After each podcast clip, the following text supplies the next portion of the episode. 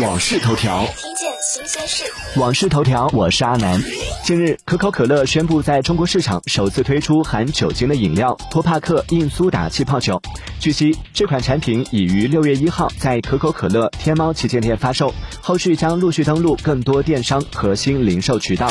订阅关注网讯头条，了解更多新鲜事。